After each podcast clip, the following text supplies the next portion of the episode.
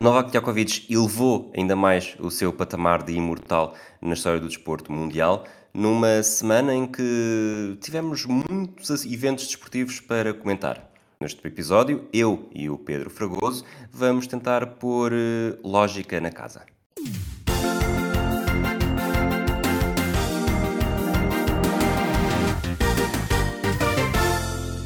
Olá, Fragoso. Olá, Rui. Como estás? Bem, obrigado. Também. Ótimo.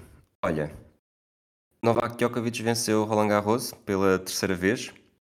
Já tem pelo menos três títulos de Grand Slam em cada um de- dos grandes eventos. Isolou-se eh, com, com 23 Grand Slams, deixou Rafael Nadal para trás. Sinceramente, não estou a ver eh, Nadal eh, conseguir recuperar nos próximos tempos, até porque já disse que hum, a próxima temporada vai ser a última da sua carreira. Portanto, eh, ficamos aqui presos, salvo seja, a Djokovic. Djokovic que, sobretudo nos últimos anos, demonstrou ser uma pessoa que não é necessariamente uma flor que se cheire, mas dificilmente, digo eu, eh, teremos alguém a fazer-lhe sombra num, num futuro próximo. E digo mesmo que não havendo, obviamente não há recordes eh, inquebráveis, mas este Novak Djokovic, que ainda vai continuar a elevar-se, não sei exatamente para quantos é que, que achas, mas acho que ainda tem aqui um período de pelo menos 2, 3 anos em que vai continuar a acumular e, e, de facto, eh, independentemente da pessoa que é, é capaz de ser um dos melhores desportistas da história. Sem dúvida. Ahm, eu também acho que tem mais eh, dois aninhos para amealhar eh, uns três ou quatro eh, troféus de Grand Slam e eu acho que nesta fase da carreira o Sérgio, tal como em certas alturas Federer ah, e também Nadal nos últimos tempos parecem apostados, obviamente, na- nos torneios de Grand Slam muito mais do que lideranças de ranking ou torneios eh, Masters, etc. Ahm, é aqui que se entra para a história do, do ténis, de facto, ahm, e eh, ele tem de facto essa capacidade física, parece-me, e emocional para continuar a, a lutar. Ahm, aqui neste torneio de 2023, a grande dúvida era o embate frente a Carlos Alcaraz. Ah, o espanhol ah, cedeu e quebrou fisicamente e emocionalmente no- na meia final frente, frente ao Sérvio. Ahm, depois, na, na final, Djokovic frente a Casper Ruud não teve. E houve ali aquele primeiro set que foi, vamos dizer, mais tremido, foi a tie-break, em que o norueguês, que estava na sua terceira final de Grand Slam, ah, a segunda em Roland Garros, ah, e não venceu nenhuma, nenhuma das três, Ah, mas, ah, mas na primeira, no primeiro set então conseguiu, chegou a ter um break de vantagem, levou o encontro para tie- tie-break, mas aí o Sérvio, o Sérvio nas alturas, mesmo sem jogar um ténis espetacular na primeira, na primeira partida, fez nas alturas certas, conseguia, conseguia dar a volta. E é isso que esta força mental, oh, toda a gente destaca a força mental da Djokovic, um, obviamente aliado a uma técnica incrível. Um, não é um portento técnico uh, comparado com, se quisermos, a tal discussão frente a Federer e frente a Nadal, uh, mas um, é um. É um é um desportista e um tenista super completo e por isso sim tem de entrar para, para a galeria dos uh, desportistas, uh, maiores desportistas de sempre. Um, e estavas a dizer que no futuro próximo não vês ninguém, nem do lado masculino, nem do lado feminino, a conseguir um registro semelhante, porque Serena Williams também um, nos, tem, tem uns 23, cre- creio, não é? Agora estou a falar assim de cor, mas Vou confirmar são enquanto falas, já, já 23, confirmo. 23 torneios de, de Grande Slam. Ah, acho que só a Margaret Court é que tem ah, 24, ah, mas, ah, mas isso nem do lado feminino se vislumbra uma, uma tenista que possa, ah, e poderemos falar daqui a pouco de Iga Swiatek, mas não, não há no futuro próximo alguém que, que consiga chegar a este número, diria, e portanto, mesmo que Djokovic chegue aos 25, 26, que eu acho que é um número realista, ah, acho que a probabilidade de nunca mais eh, nós, a nossa geração, ver um tenista a chegar a este número é altamente provável. O É, é grande, aliás, a probabilidade é, não é altamente provável, a probabilidade é grande. Assim aqui. Djokovic venceu a final contra o Casper Ruud eh, 7-6, 6-3, 7-5. Eh, Casper Ruud volta a perder a final de Roland Garros. O ano passado tinha perdido contra Nadal também em 3 sets. Eh, Em 2017, 2018, 2020, 3 sets. Em 2013, 3 sets. 2014, 15, 16 e 19, 4 sets. Tivemos 5 sets em 2021, quando Djokovic uh, recuperou uma desvantagem de 2-0 para derrotar Tsitsipas e nos últimos 20, nas últimas 20 edições uh, foi, é preciso recuar exatamente até 20 edições para 2004 para ver a última vez também que tinha havido uh, um, uma final em 5 sets, na altura quando Gáudio uh, derrotou Guilherme Coria também a recuperar de 0-2. Achas que Roland Garros, sendo para mim o desporto, o, o, o evento de ténis, Grande Slam de ténis, em que normalmente há mais espetáculo. E acho que há, há, há jogos na terra batida ali enquanto, enquanto o sol se vai pondo que, que são espetaculares, mas temos tido finais muito pouco interessantes. É, não, não, que não ficam para, para a memória como, noutras, como noutros torneios, não é?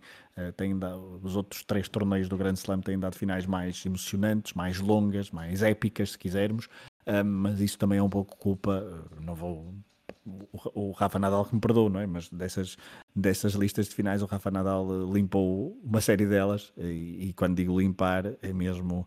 Um, é, é, mesmo nesse sentido uh, figurativo do, do arrumar a questão o mais cedo possível e não dando grandes hipóteses aos, aos adversários. Eu concordo, eu gosto muito de Roland Garros. Um, são, são, dá jogos, as finais, até as finais uh, de jogos femininos, uh, dão jogos sempre bastante interessantes. Uh, este ano, diria, ali naquela primeira semana, há um grande jogo, que é o de. Não é um grande jogo, mas é uma boa história e é uma, uma grande recuperação, que é de Gael Monfils frente a Sebastián Baez, o argentino, uh, em que o Monfils consegue vencer o 7-5 no, no, no, quinto set eu não sei se ele estava a perder por 3 ou 4-0, mas é uma, uma desta, destas duas. Já tinha estado em grandes dificuldades físicas no quarto set, onde perdeu por 6-1, e aí percebe-se claramente que relaxou, mas depois no quinto set consegue recuperar então dessa desvantagem de 3 ou 4-0 para ganhar por 7-5. Ele que depois, por causa, desses, com, uh, por causa desses problemas físicos, nem jogou a segunda ronda. Isto foi logo nos primeiros dias, mas é, foi um. Já não é ao Porto Sol, porque agora há a sessão noturna Exato. de Roland Garros que é uma, uma das inovações dos últimos dois, três anos, creio.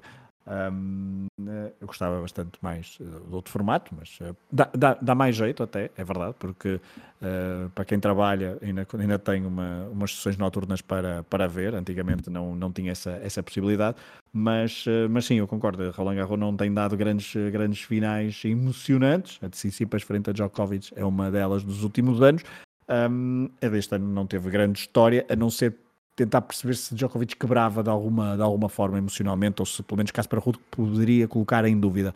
Andou sempre ali no limiar, no primeiro set foi onde esteve mais perto, mas faltava sempre dar um passo em frente e essa é a grande diferença para que eu acho que quando uh, Federer já se retirou, Nadal está perto disso, aliás, não ter Nadal num torneio de, Roland Garros é algo uh, muito pouco um, é algo inédito nos, últimos, nos últimos anos e, e, e sentiu-se um pouco essa orfandade, apesar de Carlitos Alcaraz. Agora, a questão aqui é quando Nadal se retirar e quando Djokovic se retirar, uh, aí é que nós vamos perceber. Uh, eh, um, eu não, é difícil arranjar a palavra certa, mas vamos, vamos perceber a. não, não é norma, vamos se calhar perceber a normalidade dos outros, dos outros tenistas e, e, e, se calhar uma e vamos, não sei, se, não sei como é que nós vamos reagir, se vamos sentir falta desta, desta, desta dinastia com três uh, dominadores absolutos ou se vamos gostar, um pouco à semelhança do, do, que acontece no torneio feminino, se vamos gostar de uma rotatividade uh, bastante acentuada no, nos vencedores do torneio de, de Grand Slam, porque a verdade é que vemos muitos jogadores a potenciar-se em determinados torneios como crónicos favoritos. Veremos, obviamente, o que é que dá Carlos Alcaraz, se tem potencial para dominar o mundo do, do ténis ou não. Ele que já ganhou um grande slam, é preciso dizer, ganhou o US Open o ano passado, frente a Casper Ruud, mas uh, será certamente um, um, uma era diferente do ténis. Agora, uh, Djokovic não, não deu mesmo hipóteses ao norueguês. O norueguês que fez um, percurso muito, muito interessante neste torneio, porque uh, não deu hipótese a Zverev na meia-final. Nos quartos de final, frente ao Olga Runa, que tinha vencido um dos torneios ATP, que agora não me recordo qual foi, não foi o Roma, deve ter sido de Monte Carlo. Um, acho que foi o Monte Carlo, uh, já este ano também na terra batida. Uh, o Algarve venceu um set a Casper Ruud, mas uh, foi, foi apenas um. Os outros perdeu por 6-1, 6-2, 6-3, portanto também foi bastante, um, bastante contundente o percurso de Casper Ruud, ele que venceu o Estoril Open em, um, em, em 2023, já tínhamos falado aqui num episódio anterior. Um, Nuno Borges, agora para falar de português, estamos a falar de português, avançou para a segunda ronda, depois de ter batido John Isner na, na, primeira, mas depois na segunda perdeu frente a Diego Schwartzman. Um, e olhando para os outros possíveis adversários no futuro de, de assumir a, a, dinastia do, do ténis mundial do lado masculino, uh, o Tsitsipas desta, voltou a cair, uh, desta vez frente, frente a quem? A Carlos Alcaraz, exatamente, e também de forma bastante contundente, 6-2, 6-1 e depois obviamente um, um, um terceiro set num tie-break. Um, mas, uh, ok, perdi um bocado no raciocínio só para dizer que fica, fica o ponto. Novak Djokovic de facto foi Uh, fez um torneio também em crescendo, é verdade. Uh, havia algumas dúvidas em relação ao estado físico e acho que isso vai colocar-se em causa durante os próximos torneios de Grand Slam que ele, que ele, um, que ele participar, não exatamente o próximo em Wimbledon, porque é demasiado perto deste Roland Garros e isso poderá ser uma desvantagem. Uh, esta transição de terra batida para real vai sempre Dá sempre alguns problemas a alguns tenistas um, e, obviamente, que a idade também há de pesar em Novak uhum. Djokovic, é claro, isso não, não, será, não, não será indiferente. Pesa a todos. Um, e por isso, exatamente, pesa a todos. Um, há alguns mais do que outros e veremos como é que Djokovic consegue também gerir o seu calendário nos próximos, nos próximos meses e anos para cimentar este, este recorde que dificilmente será batido. Algarruna, como tu disseste, falaste em Monte... Nadal, não é? Eh, falaste de Algarruna em Monte Carlo e em Roma. Uh, ele está nas duas finais, perde as duas. Ah, ok. Um, e falando... Ah, perde, perde, a de Monte Carlo perde para quem? Já agora? agora uh, Deixa-me reconfirmar aqui. Eu sei que perde para Medvedev em dois. Ah, perde, perde Medvedev perde para, para Rublev Roma. em Monte Carlo. Rublev, exatamente. Que fez um torneio bastante. Ele, Rublev saiu muito cedo neste torneio de, de Roland Garros. E Medvedev também. Medvedev perde na primeira Medvedev ronda, na primeira uh, ronda. exatamente sim, sim. para aquela que seria. Teria de ser uma história da primeira semana. E foi de facto uma história da primeira semana, não, mas não foi necessariamente uma história de Cinderela, porque foi eliminado por um brasileiro, um qualifier brasileiro, que provavelmente se dava bem com a falta de mediatismo, porque uh, Tiago Wild, uh, lá está, vence Medvedev em 5 sets, esteve a perder 2-1 depois vence o quarto e o quinto set. Uh, depois elimina também Guido Pelha na segunda ronda, chega uh, à terceira ronda, onde é eliminado por Nishioka. Mas uh, falar mais de Tiago Wild nestas semanas não foi necessariamente falar melhor. Não sei se foste, não sei se foste acompanhando o que é que, o que, é que estava relacionado com. Não. Não, agora, agora perdeste. Ok, então o Tiago Sibot Wild supostamente faz faz gala de ser eh, descendente de dirigentes nazis e tem um processo de violência doméstica a, eh, a, correr nos tribunais brasileiros. Portanto, lá está, foi daqueles casos que eu estive a ver o jogo, ignorando completamente que isto era um, uma situação. Realmente foi um jogo, eu acho que foi o único jogo que eu vi deste, ou fui vendo durante este, esta edição de Roland Garros e depois nas semanas seguintes, lá está. Uh, é daqueles casos em que alguém quando sai do anonimato sai por uma boa razão, mas depois ao tirar a pedra descobre-se tudo o que, o que sai por baixo e, e, ou seja, até uma das melhores histórias que poderíamos ter tido nesta edição acaba por ser manchada porque uh, o caráter da personalidade não é uh, o melhor.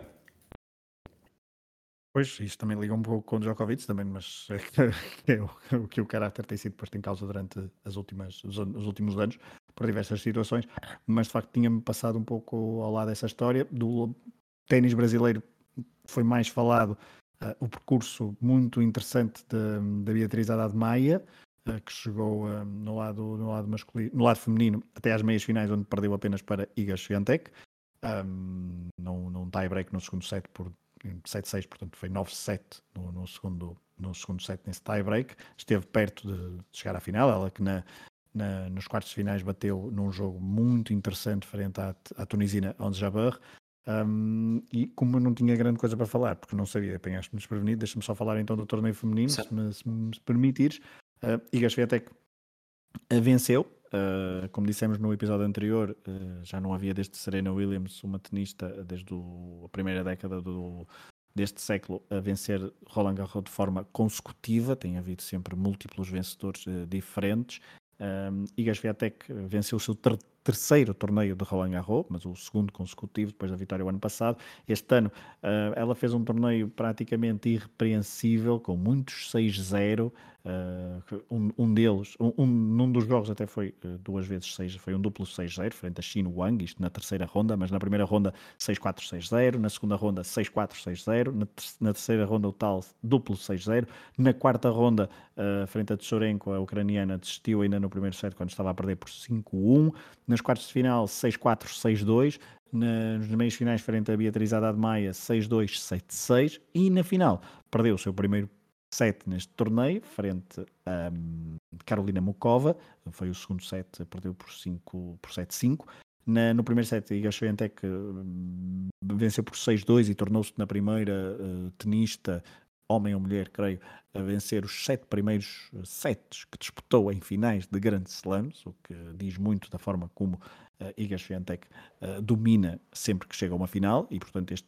Carolina Mokova tem, obviamente, um mérito de ter vencido um set a Iga Swiatek, o 7-5, uh, mas depois no, segundo, no, no, terceiro set, que foi também ele muito equilibrado. O, o, primeiro set foi claramente para a polaca, no segundo set a polaca está a vencer por 3-0 e toda a gente pensa este encontro vai ser curto. Carolina Mokova, 26 anos, checa, não vai conseguir uh, dar a volta, mas a verdade é que conseguiu ainda vencer por 7-5. E no terceiro set, houve várias quebras de serviço, mas depois no final, na parte final, Iga Swiatek, um, a experiência, não é bem a experiência porque ela é até mais nova do que Carolina Mukova, mas um, a tarimba e a, a qualidade da, da, polaca veio, veio ao de cima e conseguiu bater por 6-4 eh, no, no, na derradeira partida. Carolina Mukova que fez um torneio muito interessante, uh, foi a sua melhor prestação de sempre em torneios de Grande Slam, ela que já tinha uma meia final no Austrália, no, no, Open da Austrália em 2021, quartos de final em, em eh, Wimbledon em 2019 e 2021 e a quarta ronda no US Open em 2020. Checa, 26 anos, um, tem um tem um, um, recursos técnicos muito, muito interessantes, se calhar, se calhar, até mais evoluídos, tem mais toque de bola do que Iga Swiatek, mas uh, nem tudo é toque de bola, principalmente em, um, em, em Roland Garros na terra batida. Ela, Carolina Mukova, eliminou na meia-final Larina Sabalenka, uma outra das, uh, das favoritas e que tem tido um bom ano de 2023. Foi um, esse duelo das meias-finais foi mesmo muito renhido. Carolina Mukova venceu o primeiro set por 7-6, perdeu o segundo set também no tie-break, agora também no tie-break, 7-6, e depois no quinto, na, na terceira partida foi uh, eh, 7-5, não foi tie-break, mas foi 7-5, mas foi um encontro muito desgastante para a Checa frente à Bielorrussa. Um, e, e, é isto, do lado feminino que tenho a dizer. Obviamente que Iga Swiatek com o seu uh, Iga Swiatek é o seu quarto Slam, torneio sim. do Grande Slam, porque ela, exatamente, porque ela já venceu o, o US Open em 2022, o ano passado.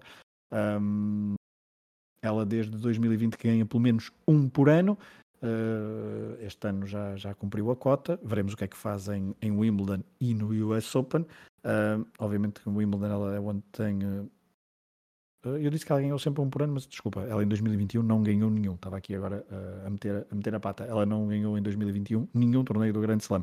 E em Wimbledon nunca passou da quarta ronda, por isso é o grande desafio uh, para as próximas semanas no percurso de Iga, Iga Swiatek. Para terminar, entramos aqui no segundo bloco. Um segundo bloco pode ser tão grande como quiseres. Uh, também nos últimos dias, o Sporting venceu a taça de Portugal de handball contra o Marítimo. O Benfica venceu o campeonato de basquetebol na final com o Sporting.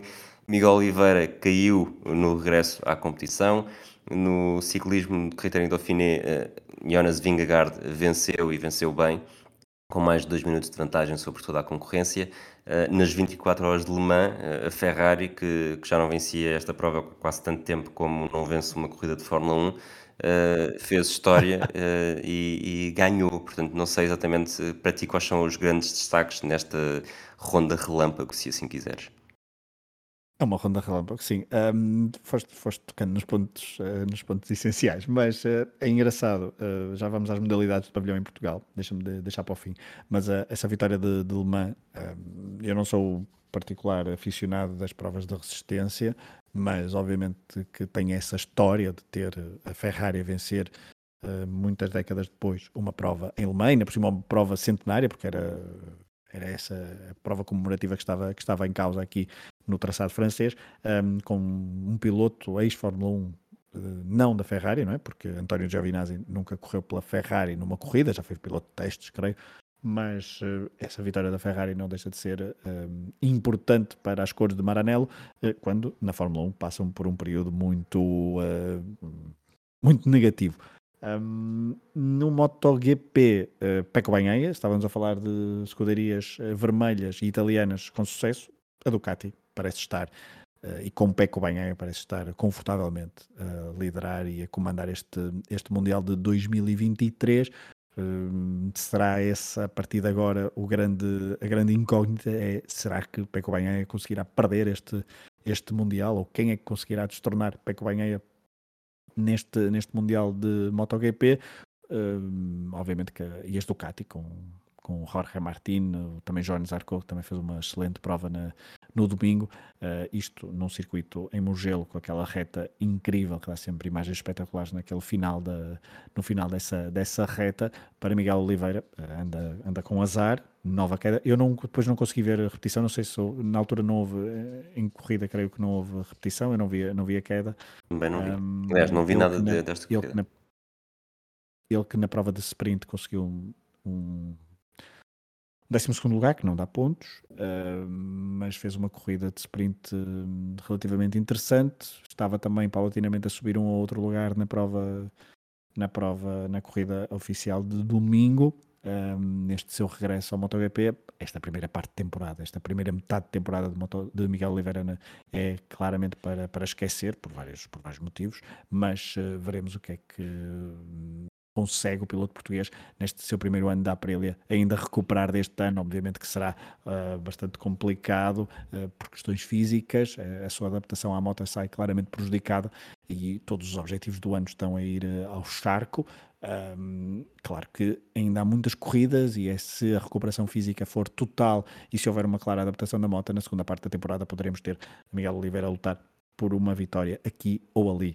Um, foste falando de modalidades de pavilhão, uh, três, não é? Em que, são, em que, há, Porto, em que há Sporting Benfica. Sim, eu por acaso falei só do, dos falho, títulos que já foram atribuídos, não falei de futsal nem do hockey ah. patins, mas uh, sim, o Sporting ganhou a taça de Portugal de handball contra mas... o Marítimo depois de eliminar o Fogo do Porto Exato. nas meias finais.